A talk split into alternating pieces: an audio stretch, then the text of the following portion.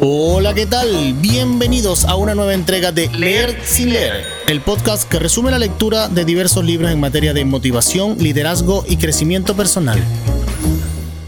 Todos hemos querido leer o hemos comenzado un buen libro, pero el tiempo nos limita a terminarlo fácilmente. Leer sin leer es un podcast en donde resumimos la lectura de diversos libros en materia de motivación, liderazgo y crecimiento personal. Para que el tiempo deje de ser un problema y disfrutes de un buen libro sin leer, síguenos en arroba leer sin leer y entérate de todas nuestras novedades y contenidos.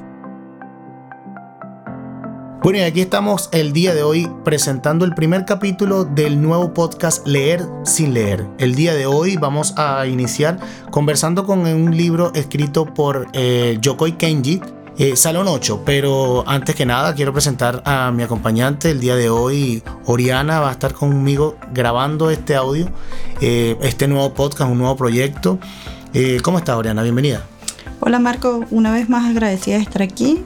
los invitamos a seguir este podcast Leer sin leer y escuchar lo que está bastante interesante y los invito también a seguirlos en nuestras redes sociales que Marco poco más adelante se las va a ir mencionando.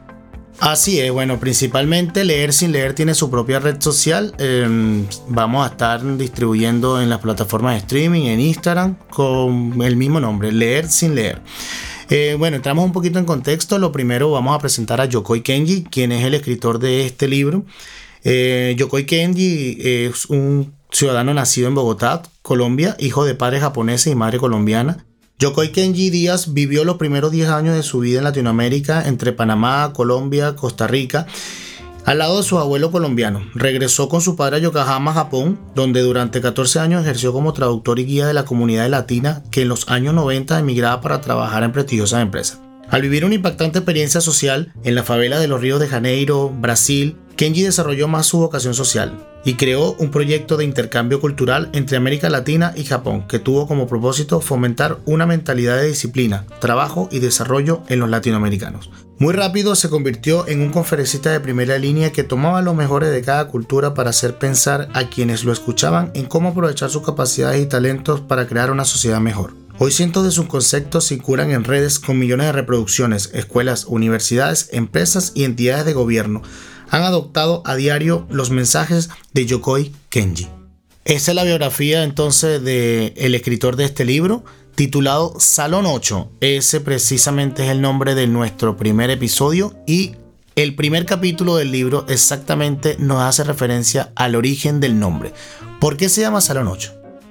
Marco se llama Salón 8 porque es el cambio que le da la vida a este gran conferencista desde que eh, en Colombia hasta que se muda a Japón, entra en un salón o escuela donde comparte con varios niños y al no conocer ese idioma en ese momento donde se encontraba, porque era algo nuevo para él, los niños mayormente siempre le hacían bullying y el profesor lo que hacía era que le decía por favor ayuden a Kenji que cuando Kenji sea mejor ya van a ver.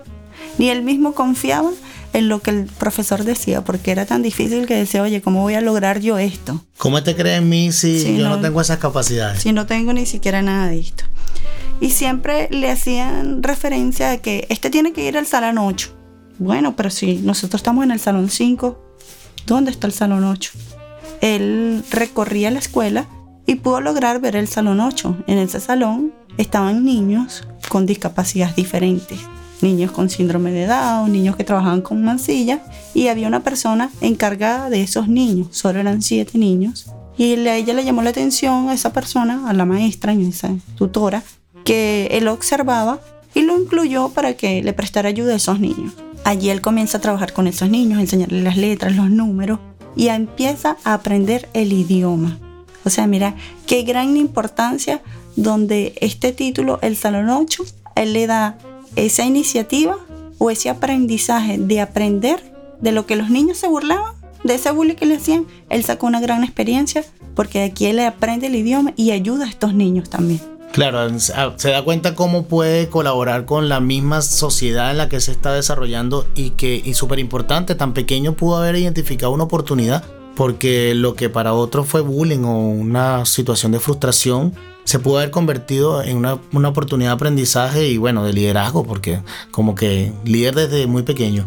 Claro, y eh, lo que le decía el profesor ciertamente iba a ser así. iba a ser una gran persona en, ese, en, en esa escuela y en ese momento. Muy, muy, muy bien escogido el nombre de este libro, de verdad que el título nos deja una expectativa muy, muy importante de qué es lo que viene a conversarnos.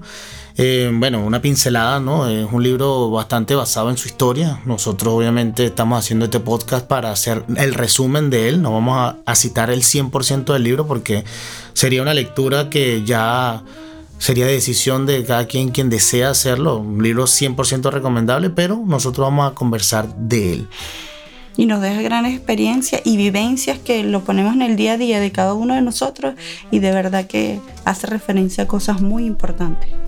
Aquí también tenemos un tema súper importante, Marco, que es el desapego.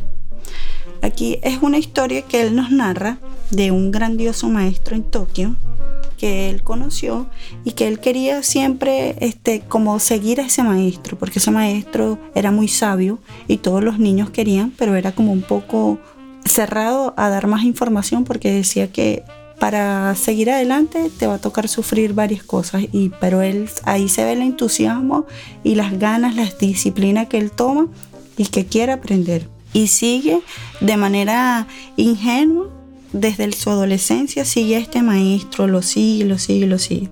Y eh, él dice que con este maestro él aprendió que el desapego me dio mayor control sobre el amor y el odio. Me hizo amar con cordura y atar con inteligencia, a no abrazar demasiado los sentimientos de alegría, tristeza e injusticia. Dice que tiene tantas lecciones que aprendió junto a él porque con él mismo le dice que esas lecciones se iban a repetir constantemente siendo padre, siendo amigo, siendo esposo, cotidianos de la vida. Entonces esas lecciones él las ponía a práctica cada vez más. O sea, nos habla que el desapego le dio mayor control y que él aprendió a tratar los sentimientos de nostalgia, alegría, tristeza.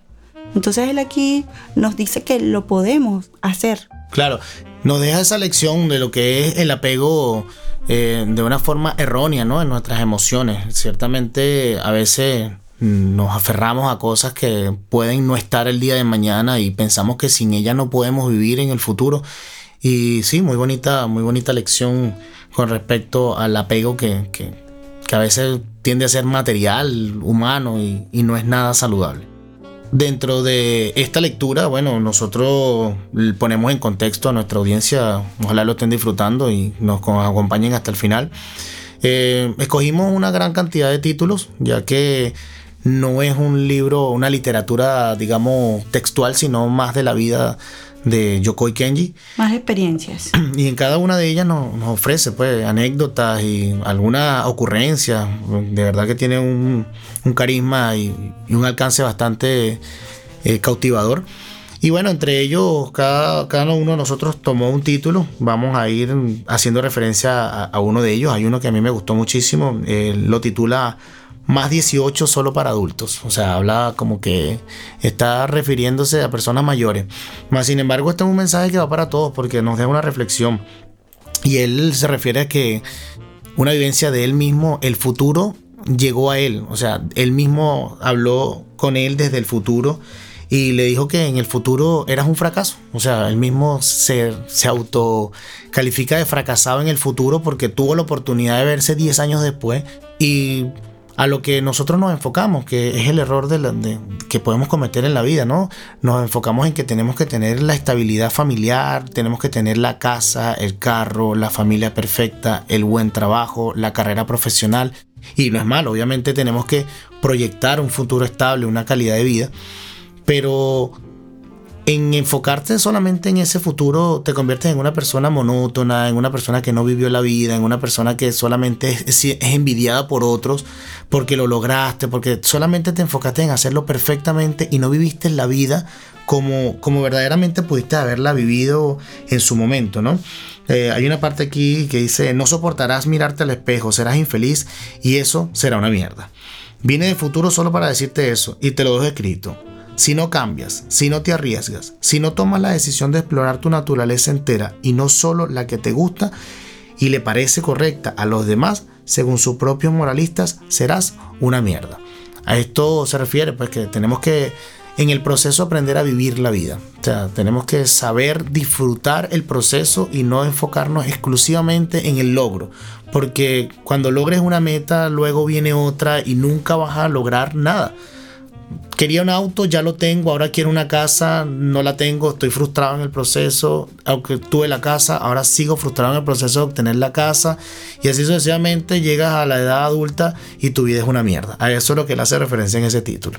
Claro, que no nada más se encarga de construir la casa, la familia, sino también de trabajar en base a la persona, lo que tú quieres en realidad. También hay un par de títulos aquí, eh, bueno, ya a mí me, movió mucho la parte infantil porque esto forja las bases de nuestro futuro, ¿no? De cuando niños nosotros tenemos una forma de ver la vida y ya cuando somos adultos esto cambia. O sea, extrañamos haber sido niños cuando de niños solamente nos preocupaba era voy a jugar, voy a comer, voy a dormir y bueno, no me importa el costo de la vida, no me importa las facturas pendientes, no me importan los problemas políticos, no me importan las, protestas, solamente yo voy a jugar y, y, es lo que me importa, ¿no? Y hay un título ahí, se llama Ya vengo. Hace referencia a que cuando niño en el sur de Bogotá, una zona bastante peligrosa, una ciudad llamada Ciudad Bolívar, Em, como una marginada, rodeada de pobreza, mucha violencia. Solamente se lleva el recuerdo de que fue la época infantil o inocente donde jugó a ser Rambo, tuvo amigos secuestrados, fue padre de ocho niños pequeños, em, fue sostén de hogar, fue ladrón, fue policía, fue héroe, fue villano. Y toda esta reflexión va dirigida eh, única y exclusivamente a que los niños se preocupan en eso. O sea, los niños solamente quieren de forma surrealista vivir la vida que el entorno nos presenta, porque la idea de ser Rambo lo sacó de una película, la idea de ser villano, policía o ser el bueno o el padre de familia lo vio del estándar, pero el niño lo vive. Entonces, ese es el mensaje a la juventud, a las personas que, bueno, que nos estén escuchando. En el proceso hay que vivir la vida, hay que verla como, no como un juego, pero sí entender que al final no todo se va a basar en lo que nosotros creemos. Nuestra creencia limitante eh, se queda ahí. Esto va un poco más allá de, del cómo disfrutamos el proceso. Y él se hace una pregunta que voy a leer textual, donde se cuestiona, ¿desde cuándo el mundo real me importa tanto? ¿Acaso es real porque lo aprendí a aceptar o es real porque ya no me atrevo a soñar con fantasía? Se refiere a que genera un sentimiento de nostalgia muy grande, ¿no? Porque era tan fácil solamente decir en, su época de infancia, ya vengo, y por eso el nombre del título, que le genera un, sentimiento, un sentimiento de, digamos, de, del por qué, de por qué, por qué crecí, si en la infancia era tan fácil eh, decir solamente ya vengo. Claro, y Imagínate lo, bonito que es de que al, si el niño quería ser Rambo, era Rambo. Si quería ser padre de familia, era padre de familia. Qué contradictorio, ¿no? Cuando somos niños, queremos ser adultos. Y cuando somos adultos, que ya tenemos tantas responsabilidades y tantas cosas del día a día, queremos volver a ser niños. Entonces yo creo que aquí debemos de vivir cada etapa que nos corresponde y disfrutarlas al máximo. Él continúa con su infancia y luego hay un título también que, como te digo, me identifiqué bastante con lo que son las etapas infantiles que vivió Yokoi. Eh, basado en, un amigo que, su primer amigo mafioso, ¿no? Él hace referencia a que una de forma anecdótica que cuando niño llega a una de las ciudades de Japón y ahí tiene su primer amigo, su primer amigo mafioso se refiere a que él como no tenía las facciones directamente japonesa ni latina, sino que era como una combinación por la cultura de sus dos padres. Eh, se, le, se, le acercó una persona y le pregunta, o sea, ¿de, dónde tú eres? Y él le dice, con todo el orgullo, obviamente latino, dice, de Colombia. Y, uy, en ese momento el tipo le brillaron los ojos y le hace así como que, ah, ok, tú eres de Colombia, ¿y dónde puedo conseguir aquí drog? Y él Oh, sí, claro, con la inocencia del niño dice, sí, yo lo acabo de ver, yo acabo de ver un truck que pasó por acá cerca, eh, vamos, vamos, yo te acompaño a buscarlo y... y es un juego. Sí, una anécdota porque él va con este caballero tomado de la mano y le dice, ven, ven, que yo vi que cruzó por esta calle y luego tomó aquella avenida y corriendo y, el tipo así como confundido detrás de él. Bueno, yo estoy aquí haciendo una interpretación de, de, de, de lo que es la escritura y llega al punto donde ya el tipo exhausto le dice, ya va, pero espérate un momento. ¿Cómo, cómo que se metió por todas estas calles? ¿Dónde, está el drog que yo ando buscando? Y, él le dice, ¿cómo, era? Descríbemelo. Y le dice con las manos, mira, es así de grande, era blanco, blanco, era cocaína. Y ahí es donde él capta, le digo, cocaína. Oye, este tipo me está hablando de droga. Claro, él, él en su inocencia escucha drug, lo confunde con la palabra truck en inglés. Y claro, él le dice, bueno, pero es que yo no hablo japonés. Yo lo que hablo es japonés y, y colombiano, latino. Yo no hablo inglés. Entonces. Claro, está una confusión. Totalmente. Y, y, su, su, anécdota, obviamente, de que como niño no es necesario que porque tú seas latino o vengas de Colombia estés relacionado directamente con mafia, con droga, porque también tienes inocencia. O sea, no todo colombiano tiene que saber de guerrilla, tiene que saber de drogas, tiene que saber de corrupción. Y hago la referencia específica a Colombia por la nacionalidad de Yokoi Kenji, porque estamos hablando de que puedo citar el país del oyente que me esté hablando y siempre va a haber algo característico como que si nosotros lleváramos eso en nuestra sangre. Sí, siempre te involucran con algo de, de tu país. Sí, o sea, si y si, tú eres colombiano, entonces tú tienes que saber de guerrilla, tú eres bueno para temas de droga, tú eres, o sea, esas son las partes oscuras, digamos, de cada país y creo que cada país las puede tener. Entonces no se trata, no se trata de eso y es lo que hace referencia a él, que luego se convirtió en, un gran amigo de, de, este personaje, pero que seguía siendo anecdótico, que en todo momento donde se reunían, él le citaba, era como que, oye, échale la historia de cuando me pusiste a, a perseguir un camión cuando estábamos buscando otra cosa que, no era el camión exactamente. Claro, tremenda anécdota y bastante cómica también, ¿no? Yo también tengo un título súper importante, o sea, a mí en realidad me gustó bastante y es Hice el amor con nueve personas.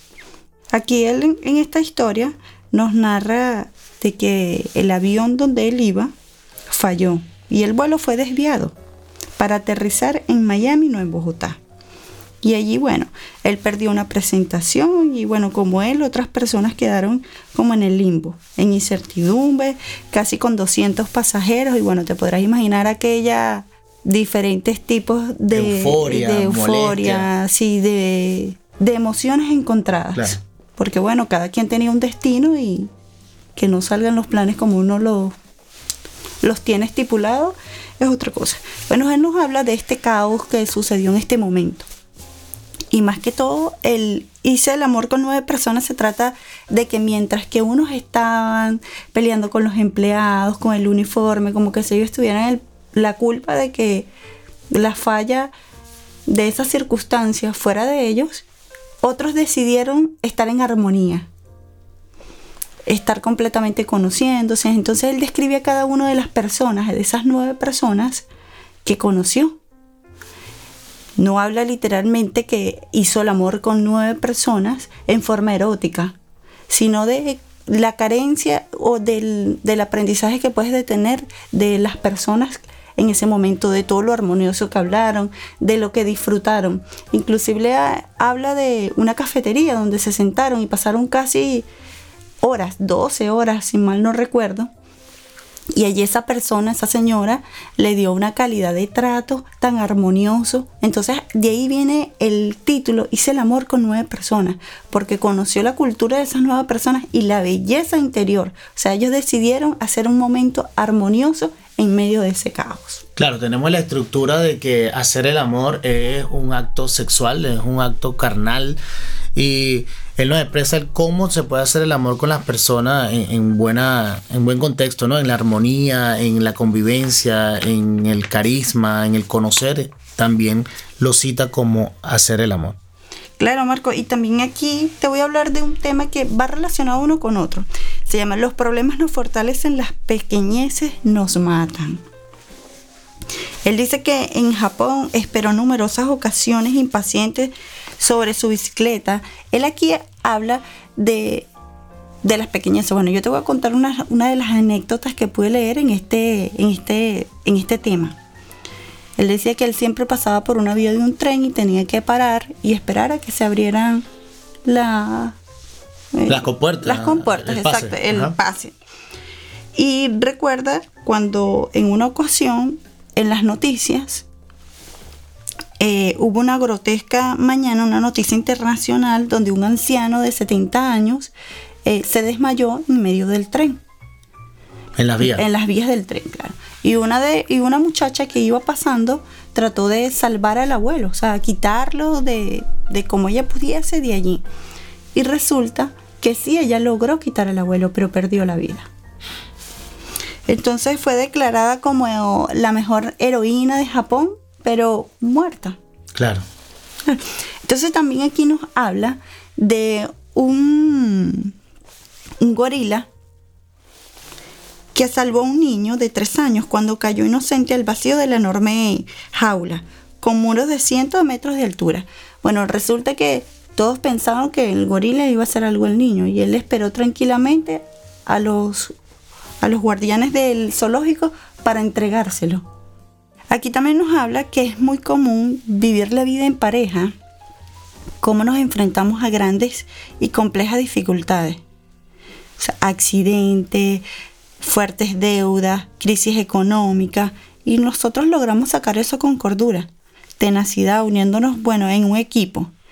Pero a veces las pequeñas situaciones, como una discusión, de una tontería, una mirada. déjate el paño sobre la cama. Claro, hacen tremendas, eh, nos ahogamos en tremendos vasos de agua cuando en realidad pasamos por circunstancias mayores y nos, y nos apoyamos conforme. Entonces por eso es que él dice que el mundo está lleno de problemas y de pequeñeces.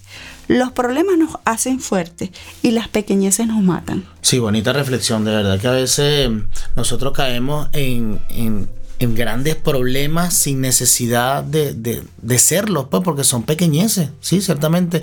Y bonita la reflexión ah, familiar, ¿no? Porque tenemos un problema grave de familia, económico, circunstancial, y nos damos la mano, salimos adelante, luchamos contra esa vicisitud, pero no somos capaces de luchar con un problema de la casa. O sea, un problema tonto, tú tienes la mala costumbre de hacer desorden, de hacer esto, o hasta de no dar las gracias y simplemente tú estás esperando... Se convierte en un problema. Se convierte en un problema. Incluso aquí en este tema, que es algo que lo dejé para el final para que lo compartiéramos porque nos causó bastante risa cuando lo leímos en alguna oportunidad. Y es el de la mosca y su amiga la rana. Claro. No sé si recuerdas esa parte donde la mosca se mete con la rana. Claro, eh, un chiste como pesado donde la mosca le decía a la rana, oye rana, tú tienes los ojos tan, pero tan horrorosos que parece... Eh, y la rana se reía. Que causa desprecio. Claro, e, e, eres una cosa tan fea que eres tan babosa y tan, tan asquerosa que provocas náusea y la rana se reía. Lo que le causaba era carcajadas, carcajadas. Y resulta que, para hacer el cuento corto, ella le dice, que fea la hoja que tiene en la cabeza.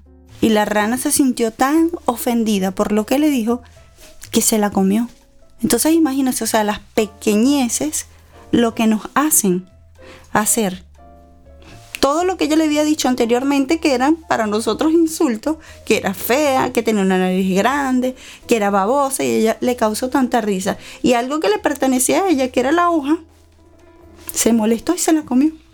Esa, esa cualidad tiene Yokoi en este libro, que definitivamente es lo que lo hace un libro uh, inspirador y, de, mucha, de muchas ganas de leerlo rápido, porque eh, no, es, un libro extenso, pero cada una de las vivencias que él pudo expresar aquí de su vida, cómo sacar de esto un provecho, digamos, uh, bueno, pues para, para, para la actitud de cada persona, lo hace bastante interesante, justamente como esa anécdota ahí de que la rana se termina comiendo a la mosca que le hace un comentario que no tiene ningún insulto, mientras que la había insultado anteriormente y ella se carcajeaba de esto. Claro, y así es que debemos de manejar nuestro día a día, o sea, ver que a veces las pequeñeces nos matan y de los grandes problemas salimos tan victoriosos. Tan victoriosos, exactamente. Yo continúo con las anécdotas de la infancia de Yokoi. Definitivamente me identifiqué mucho porque todas tienen una reflexión humana ya en nuestra vida, tanto adulta como en nuestros inicios del emprendimiento, del futuro. Y eh, este título se refiere, eh, se llama Respira. él cita exactamente que cuando la vida carece de todo sentido, respirar llega a doler. Y aquí se refiere a cuando tenemos grandes pérdidas, cuando tenemos fuertes fracasos, eh, más que todo cuando nos marcan, ¿no? Yo en una oportunidad leí en un libro que eh, hacía referencia a que en realidad las pérdidas no, no, son las que duelen, lo que duele verdaderamente es enterarse de ellas, ¿no? Y, y hay un ejemplo que cuando tú pierdes un familiar, un ser querido, por más cercano o lejano que pueda ser, hasta que tú no te enteras de que esta persona falleció, tú no sientes dolor, porque el dolor es como, como tú lo puedas procesar o como tú lo puedas interpretar al momento de enterarte. Pueden haber pasado dos días y se murió ese familiar tan cercano y como tú no lo sabes, no, no te duele. El dolor comienza cuando te enteras y empiezas a, realidad, a, sintetizar la realidad de que esta persona ya no va a estar allí y te baja todo ese sentimiento que genera la pérdida, ¿no? Y lo cito a pesar de que no, no, es lo que está textualmente en el libro, pero a eso, a, eso se refiere, o sea, a veces la vida solamente pareciera que fuese injusta, que fuese una mala, una, mala pasada con nosotros. No, pero ciertamente lo que tú dices es cierto, porque en un episodio de mi vida, cuando yo tenía como 16 años más o menos, este, nosotros somos cuatro hermanos y nos separamos, y mi hermano, el del medio, perdió la vida. Y nosotros estábamos separados totalmente. Y yo me vine a enterar cuando tenía como tres meses más o menos de, de muerto. Y ahorita sí me causa exactamente, no dolor, sino risa lo que tú estás diciendo, porque de verdad en aquel momento uno cuando se entera es como que si... En ese momento, en ese momento lo estuviesen velando y ya lo habían velado, lo habían enterrado, o sea, todo, ya había pasado todo. Y es súper cómico, pues. Sí, eh, eh, entonces en el título él se refiere a que siempre hay una voz interior que te dice, no, no es el momento, respira. O sea, esto va a pasar, respira. Eh, siempre hay una nueva oportunidad, hay una salida, respira, o sea, hay un subconsciente que te mantiene vivo, que te mantiene optimista. Y basado en esta lectura, él también hace una, anécdota, me gustaría poder conversar con Yoko Kenji si esto le pasó, porque de verdad que fue demasiado espontáneo al contar esta historia. Eh, ojalá tengamos la oportunidad de conocerlo. Bueno, esto, este libro está dedicado específicamente a este gran autor. Y mm, él dice que él tenía una meta en una, en una playa en Japón. Quería llegar a una isla que se veía cerca eh, nadando. Y él se puso la meta de que, bueno, yo voy a llegar hasta allá. Y lo, pensó, lo analizó y un día dijo, ¿sabes qué? Lo intentó. Voy para el agua. Se lanzó, empezó a nadar y todo el tema. A mitad de camino se le calambraron los pies. No aguantó el nadar. Se quedó a la mitad del mar y lo único que escuchaba dentro de su cabeza era, respira, que no es tu momento. Pero también había un diálogo interno que le decía en todo momento, eres un fracasado. No llegaste. ¿A quién se le ocurre, aparte de a ti, idiota, haberte tirado al mar a nadar tanta distancia si no tienes las herramientas, la, capacidad, la condición y todavía te lanzaste? Pero no es tu momento. Respira. Como que de esta puede salir. Y bueno, por cosas de la vida, un patrullaje aéreo lo vio, él echa la anécdota de que logró ver desde el agua solamente como sobrevolaba sobre él un helicóptero y a los pocos minutos llegó un salvavidas que en su mirada le decía en japonés, porque era en Japón, como que debía haberte dejado ahí. Claro, morir. Por inventador. Coño, sí. Pero mi trabajo es salvarte. Y bueno, definitivamente ahí se dio cuenta de que no era su momento. Claro, es dependiendo de cómo tú lo veas, ¿no? Porque si pasas por una situación de un duelo, sí, llega ese momento donde te echas a morir y no sé qué, pero llega un momento que tienes que pararte porque la vida continúa. Entonces me imagino eso es lo que él se refiere. Respira y continúa. Así mismo es, la vida continúa, respira. Claro, y también aquí vemos un tema, muero de pasión. Aquí él toca tres puntos importantes. Nostalgia, vergüenza y esperanza. En este título él habla del pajarito que decide volar y no quedarse en el nido. Y ahí dice, y yo volé. O sea, él decidió salir de su zona de confort. En otra cultura, hablando aquí, ya él tuvo que irse a Japón y aprender nuevas culturas, nuevo idioma, ver quizás diferente que las personas no eran tan cálidas como donde él vivía anteriormente. Entonces aquí él empezó a sentir esa nostalgia, empezó a extrañar todo lo de su ciudad anterior. O sea, las tajadas de su abuela, la calidad de la gente, los bochinches, las fiestas, los amigos, todo eso. Y entonces aquí dice, el hogar del pajarito es volar y no el nido. Y yo volé. Aquí empezó a sentir esa nostalgia, todo esto. Pero también ese pajarito desea volver a su nido y vuelve. Y se da cuenta que todo lo que había dejado atrás no era igual. Sea, se dio cuenta de que si tuvo otra vez la fiesta, tuvo otra vez las tajadas de su abuela, tuvo todo esto, pero se dio cuenta que esas personas para tener todo esto que ellos tenían, tenían que sudárselo, como quien dice. Tenían que hacer un sacrificio. Y es donde te das cuenta que la vida no es un sacrificio. Aquí él dice que el amor no es ciego, que él debe admitir, que él se despierta viendo la carencia de su ciudad, donde la gente no tiene un, un vivir para mañana, o sea, no tiene expectativas, no tiene visión de más allá, o sea, no tiene una esperanza. Lo vivimos nosotros también, no te voy a poner el caso de él como Colombia, sino también nosotros como extranjeros. ¿Cuánto no extrañamos nosotros de toda aquella Venezuela que dejamos? Pero que quizás si volvemos no es nada comparado con lo que No está lo que dejamos en casa. Así, a eso, a eso se refiere él en ese libro cuando dice, visto desde su, desde su país, dice, no, el, el hogar del pajarito no es el nido, el hogar del pajarito es volar y yo volé. Ya después que se da cuenta que está en el aire, en esa metáfora, eh, se da cuenta de que desde el aire está extrañando todo lo que está dejando abajo y, y decide volver y dice, no, sabes que el hogar del pajarito es el nido y yo quiero volver a mi nido.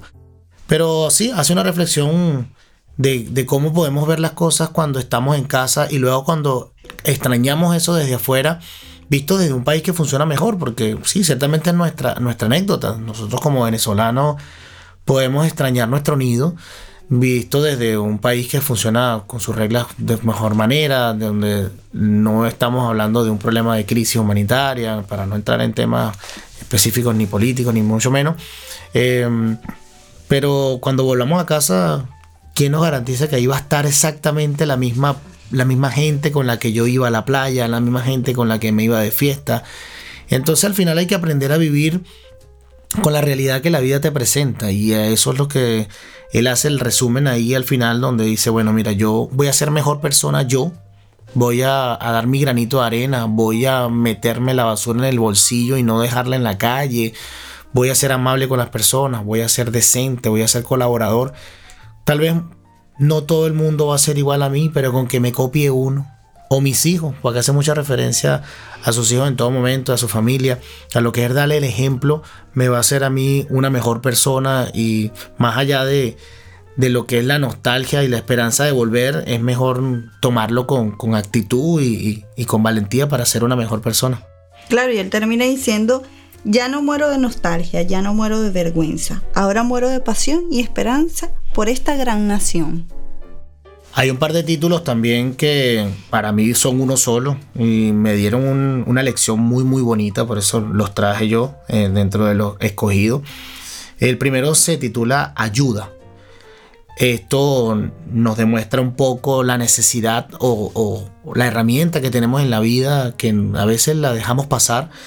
Y es que cuando ya creemos haber logrado ciertas metas o haber logrado ciertos objetivos, no necesitamos de la ayuda de nadie.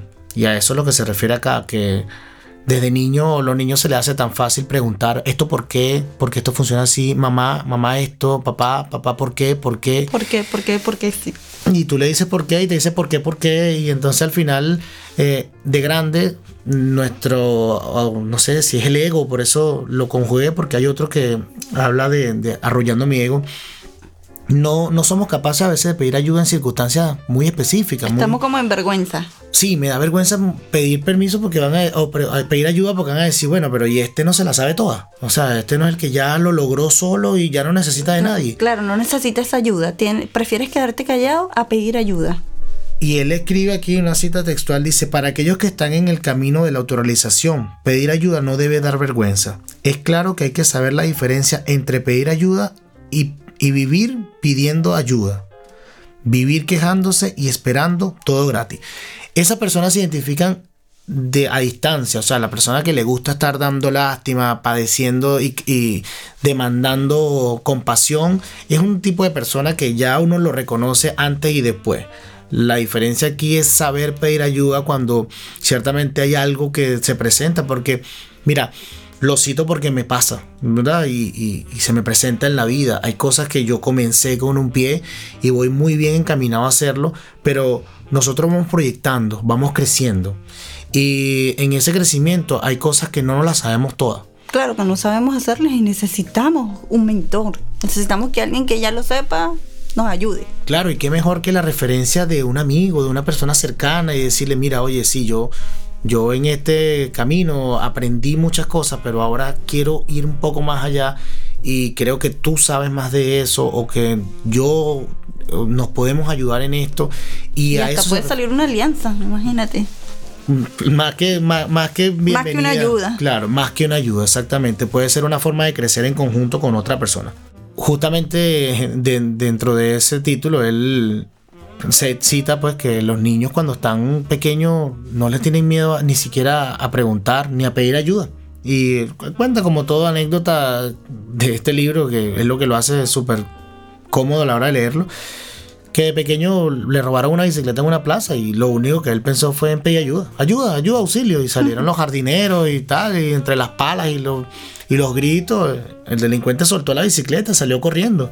Y eso es una vivencia infantil, pero de adulto a veces uno como que, uy, tengo este problema, no sé, el auto no me prende. Pero no, yo, yo con este con este porte. Y con este porte yo voy a pedir ayuda. No, yo llamo a la grúa, llamo al servicio y capaz está el señor de la esquina que me dice, oye, dale aquí el auto prende. Eh, a eso se refiere. Hay que saber pedir ayuda, pero obviamente no, no dando lástima y pedir más allá de lo que. Deja el orgullo pide ayuda. Mira al cielo. También funciona. Esa es la cita que, con el que cierra este título. Y lo conjugué con uno que ya se refiere un poco más al ego.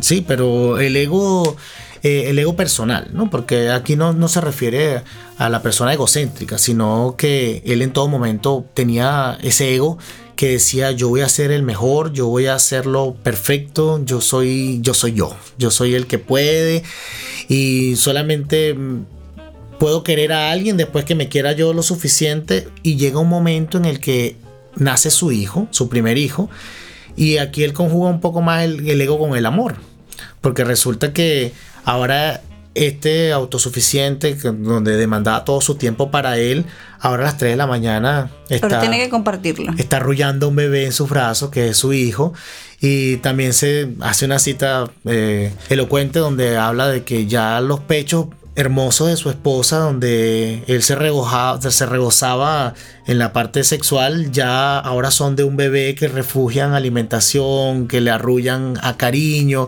Y entonces como que él dice, bueno, arrullando mi ego, así como diciendo, oye, ego, tú y yo algún día, pero espérate, que se despertó mi bebé. Voy tengo que ir allá a atenderlo. voy a darle de comer a mi bebé. Yo también tengo uno bastante interesante, el aplauso. Él aquí habla de la vida cuando él estaba en el barrio, cuando, o sea, era un niño totalmente libre. Eso fue un tiempo, una época donde él vivió con sus abuelos. Y aquí él lo que escuchaba de sus abuelos es que aléjese de la gente que está consumiendo droga, acuéstese en el piso si usted escucha disparos, parece firme y tranquilo si usted ve un perro, y si lo va a morder usted haga que le lanzar una piedra, porque más duele la inyección que la mordida del perro no reciba nada de nadie, que nada es gratis en esta vida. Estas cuestiones que nos dicen todos cuando somos niños. A nadie le cuesta nada, no le cuenten los negocios de, la, de los familiares en la casa. Y aquí, bueno, él entra en una escuela a estudiar y aquí ve a una niña que llega al salón, y es por eso te hago referencia que me gustó bastante este, porque él le llama mucho la atención a esa niña y la persigue, pero esta niña siempre le dice que ella no puede jugar, porque ella tiene que cuidar a sus hermanos. Él es bastante atrevido y decide perseguirla, ¿no? Hasta su casa para saber dónde vive. Y así lo hace. Un día llega hasta su casa y toca el portón y le dice, soy yo, Kenji. Y se escucha a la niña, no puedo abrir, estoy cuidando a mis hermanos. Y esa, esa picardía, ¿no? Pero sin embargo la niña le abre por un portón, una ventanita, a lo que él ni siquiera llegaba. Y dice que bueno, se subía y las manitos le dolían, pero él hacía viendo a la niña. Con las uñas Exactamente, guindado con las uñitas, y pero igual veía a la niña, pues y se dio cuenta la carencia que realmente había en ese hogar. Sí, era verdad lo que la niña decía. Ella tenía a sus hermanitos en brazos y estaban dos niños más donde se veía bastante la pobreza. Entonces ahí él reflexiona y dice, oye, es verdad, ella no puede salir a jugar, porque ella con esta temprana edad tiene que cuidar a sus hermanos, o sea, estaba realmente, la niña estaba realmente ocupada. Entonces, bueno, él dice que en varias ocasiones siguió haciendo lo mismo, yendo hasta donde esta niña, y lo que hacía era hacerle como más amena su, su vida. Lo que hacía era ir, se asomaba por la, por la ventanita con las uñitas y la hacía reír cada vez más. Él aquí habla de, de que él no es feminista, sino que le da el gran valor y de las cosas que pueden pasar las mujeres en alguna circunstancia de su vida. Y lo, y lo grandioso y lo guerrera que pueden ser y salir adelante. Imagínate, esta niña desde su temprana edad, donde tenía era que estar jugando, estaba cuidando a su hermano. Estaba haciendo una gran labor y quizás ayudando bastante a sus padres. A lo que Yocoin lo que hace es como darle ese toque de alegría que esa niña necesitaba en ese momento. Hay un título llamado El maravilloso arte de calcar. Parte con una filosofía de Confucio que dice, hay tres caminos que llevan a la sabiduría. La imitación, el más sencillo. La reflexión, el más noble y la experiencia el más amargo. Este es un título bastante bueno, basado en, siempre lo, lleva a su realidad, ¿no? A cómo, a cómo enseñó en su momento a sus hijos y cómo podemos nosotros de verdad poner en práctica estas enseñanzas. Eh, los niños por lo general, bueno, todos los seres humanos aprendimos a caminar porque vemos. Nosotros vemos a las personas como caminan. Por imitación, claro. Por imitación en algún momento eh, nuestro idioma nativo no es porque nosotros nacemos hablando español, hablamos inglés o cualquier idioma, sino que lo que nos enseñan y porque vamos guiados por unos tutores, nuestros padres, nuestros, mentores, nuestros maestros, aprendemos nuestro idioma.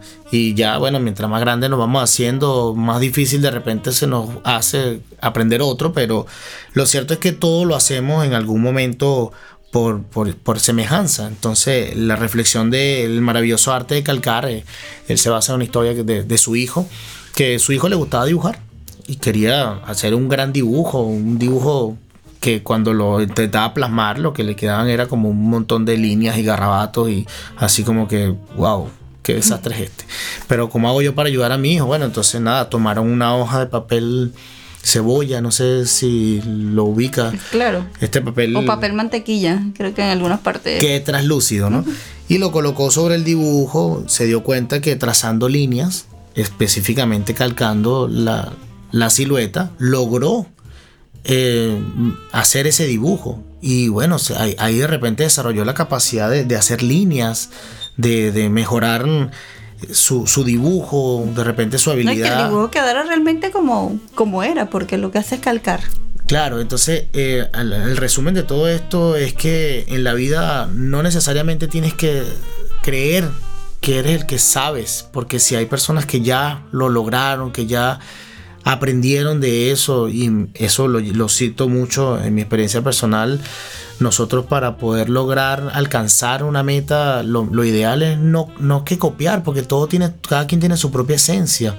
Tal vez si te gusta la música y el género que a ti te gusta, tú puedes cantar y vas mejorando tu calidad viendo cómo lo están haciendo los demás artistas, pero en tu química y en tu forma y en tu estilo propio es donde va a estar tu éxito. Entonces yo creo que todos tenemos un éxito o, o un talento innato que va a depender de nuestra vocación. Y una de esas mejores formas no es imitar directamente la forma en la que el otro lo hace, sino aprender. Claro, tener tu mentor.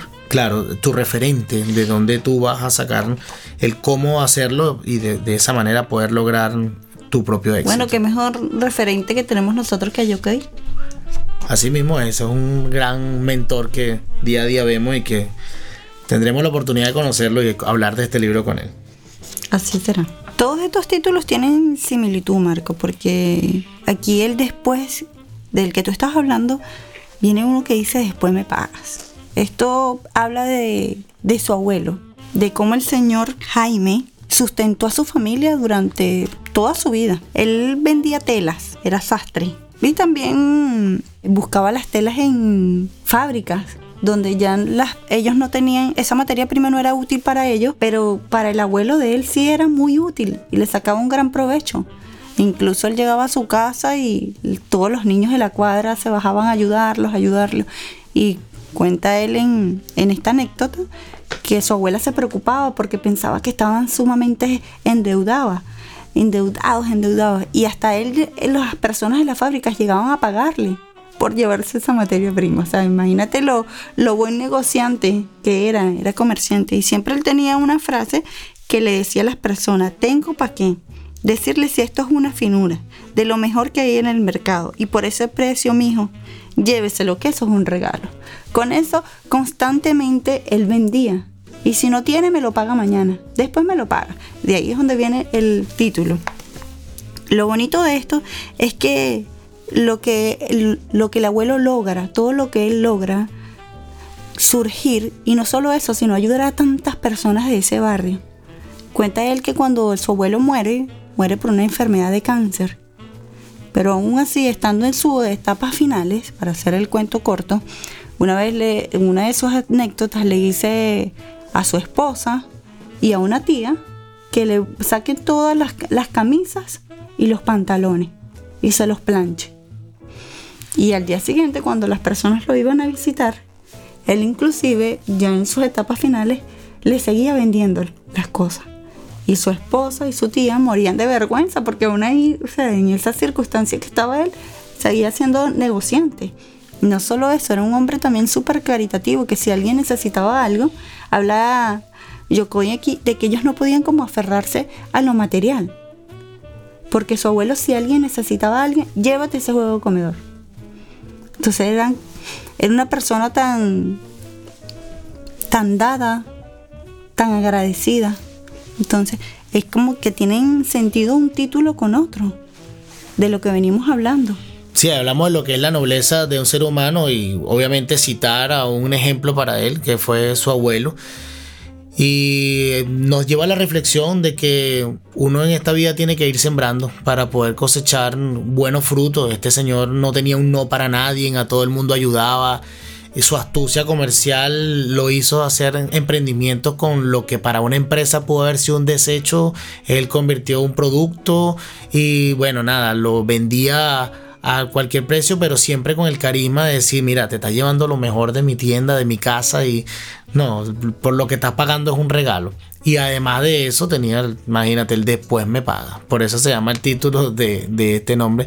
Y mm, sí, definitivamente después que el Señor muere, se acerca a todo el mundo y nada, nadie tiene nada malo que decir. Eso es forjar eh, ese, carácter o esa, o esa, esa, imagen, esa imagen de ti, que habla de, de, que, de que también hiciste la cosa y no necesariamente tienes que ser perfecto, sino siempre con la convicción de que lo estás haciendo bien y que es para el bien de otros. Yo creo que ese va a ser el mejor resultado. O sea, si tú lo haces bien, sin mirar a quién, de repente no para todo el mundo va a estar bien, pero mientras no lo estés haciendo mal, por lo menos para tu convicción, el resultado debería ser Por eso te decía que tenía semejanza con el título anterior donde hablábamos también de la humildad del arte de calcar, de todo lo que con eso lleva, que tienes que tener tu mentor. Es, él fue un mentor para muchas personas. El título que yo escogí al terminar eh, ese de, que hace la referencia a su abuelo, tiene mucha semejanza por el hecho de que se llama Tengo amigos.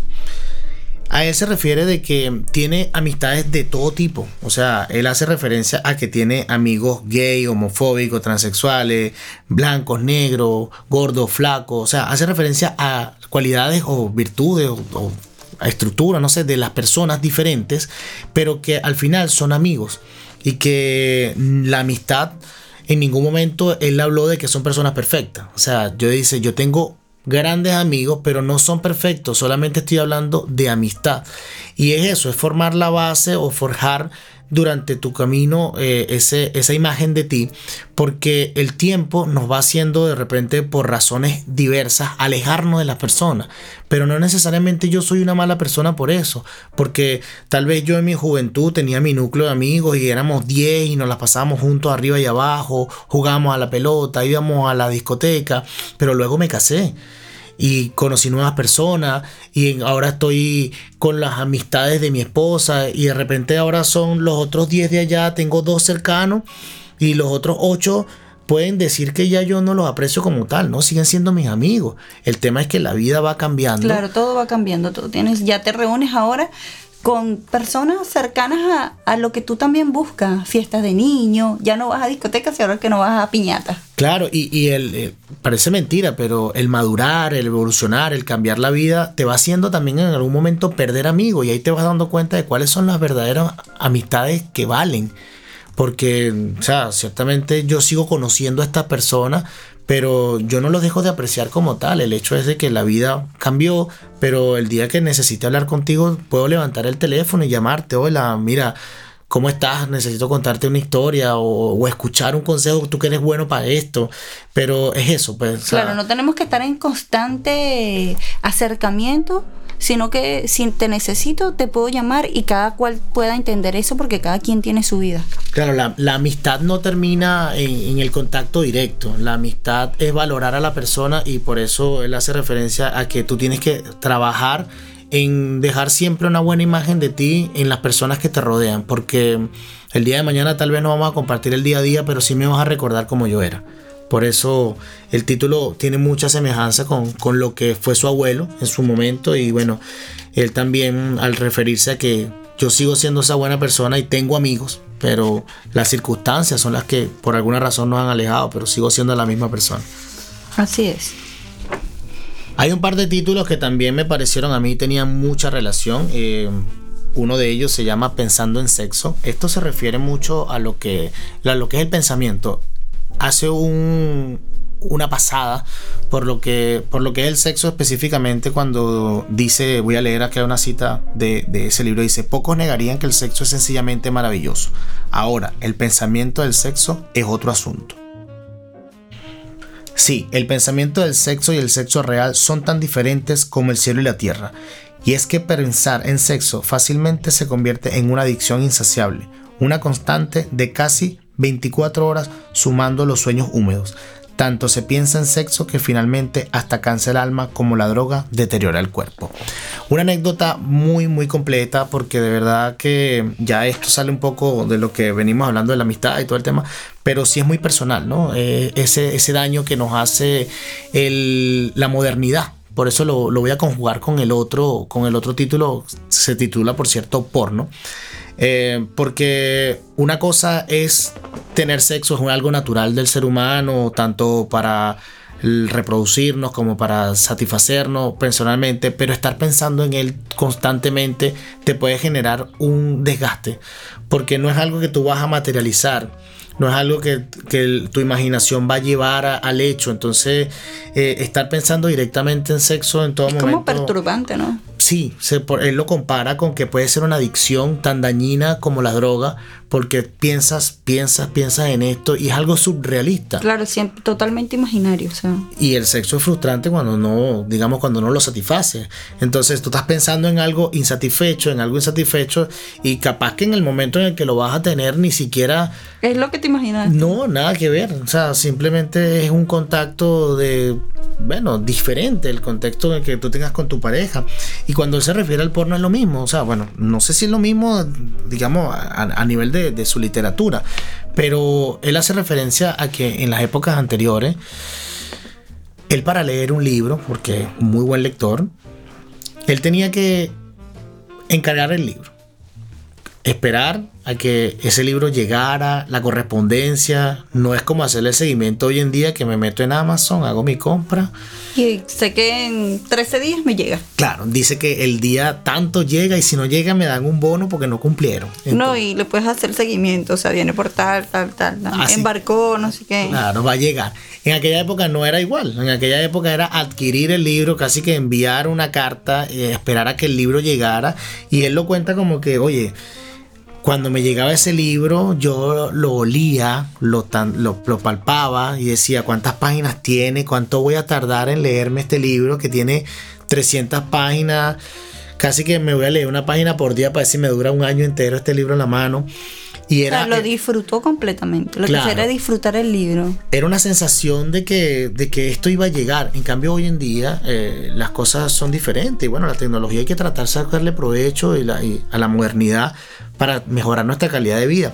Pero cuando él se, se refiere al porno, es porque hoy en día nosotros tenemos acceso a un contenido demasiado diverso, que solamente con nuestro smartphone o con nuestros computadores podemos acceder a una cantidad de información que ya no genera esa sensación de, oye, voy a esperar a que me llegue o voy a esperar a tenerlo para verlo, sino que solamente me meto en la pantalla y ahí lo tengo.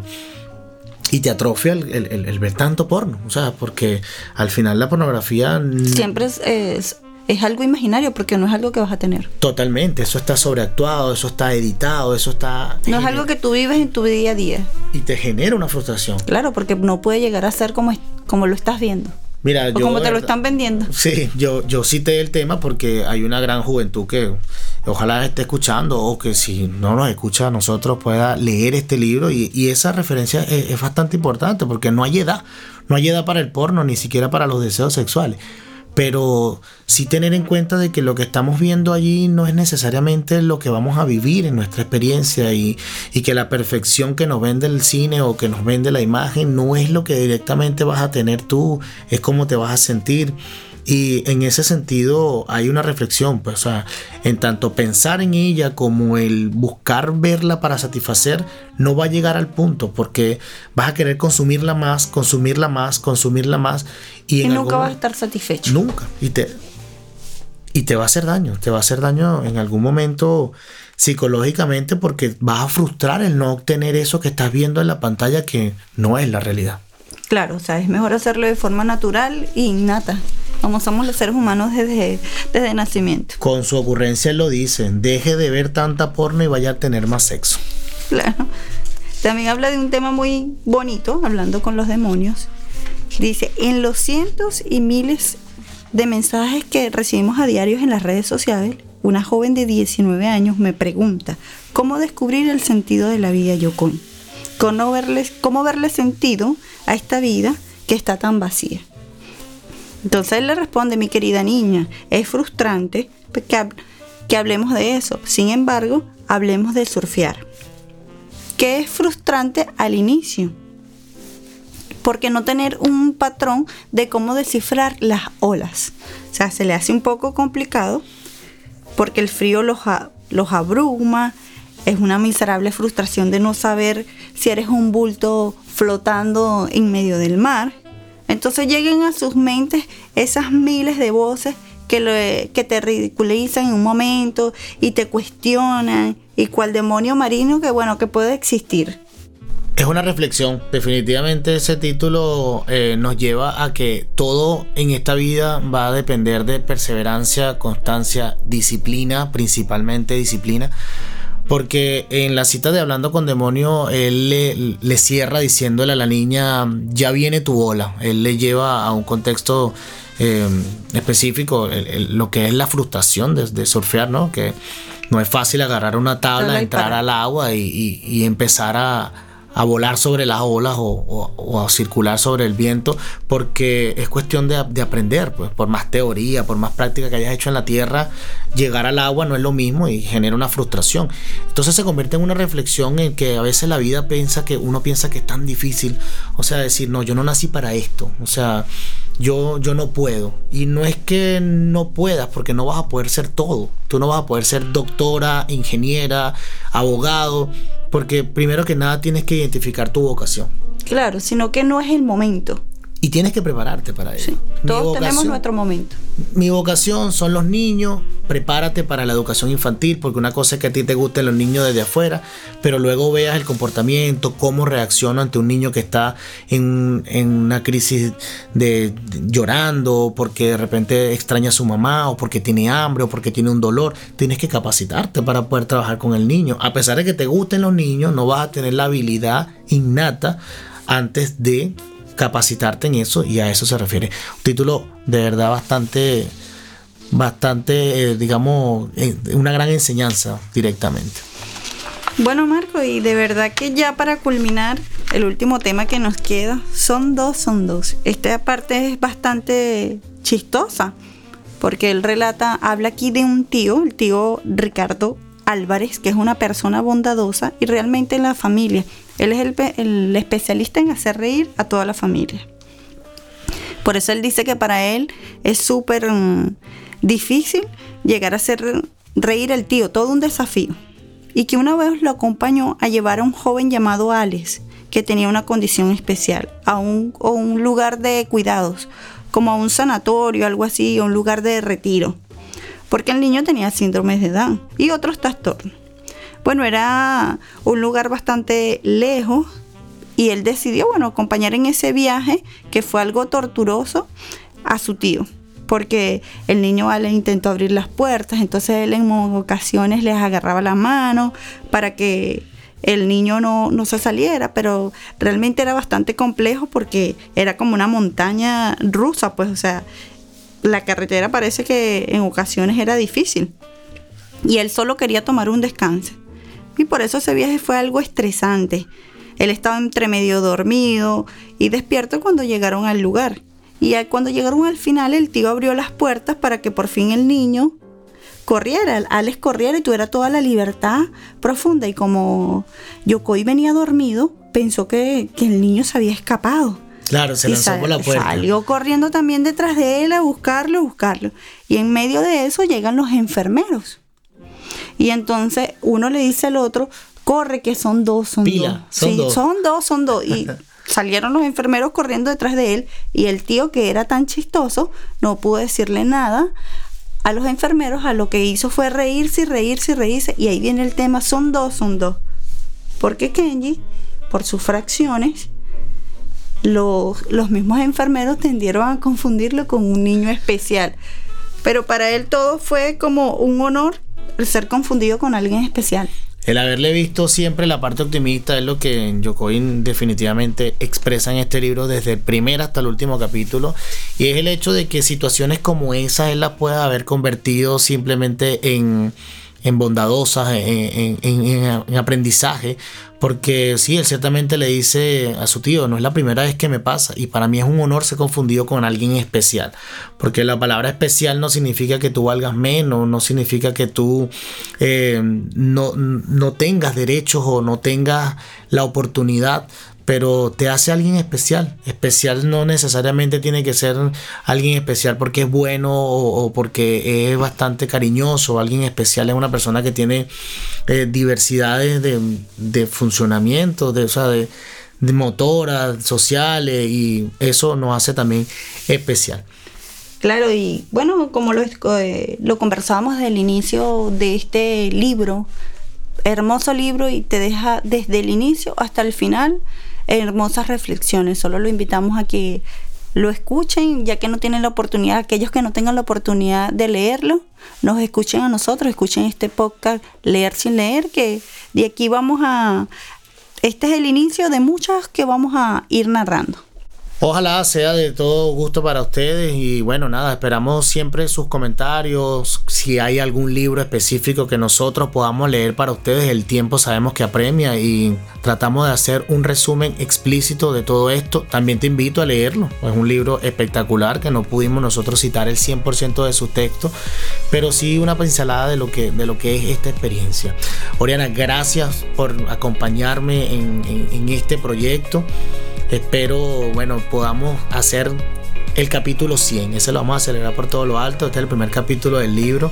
Y bueno, nada, la idea es poder ir construyendo y mejorando cada vez más em, este proyecto para que toda la audiencia pueda tener una mejor experiencia. No, yo totalmente me agradecida, Marco. Para mí feliz porque a pesar de todo tengo un gran aprendizaje de, de todas las lecturas que que vamos desarrollando a lo largo de, este hermoso camino y que uno lo pone en práctica el día a día en tu vida y de verdad que te motiva bastante. Así que los invito también a que nos sigan en nuestras redes sociales, que ya Marco se las va a nombrar. Sí, en el Instagram y, en todas las redes sociales eh, vamos a encontrar este podcast como Leer sin leer. Lo puedes buscar en Spotify.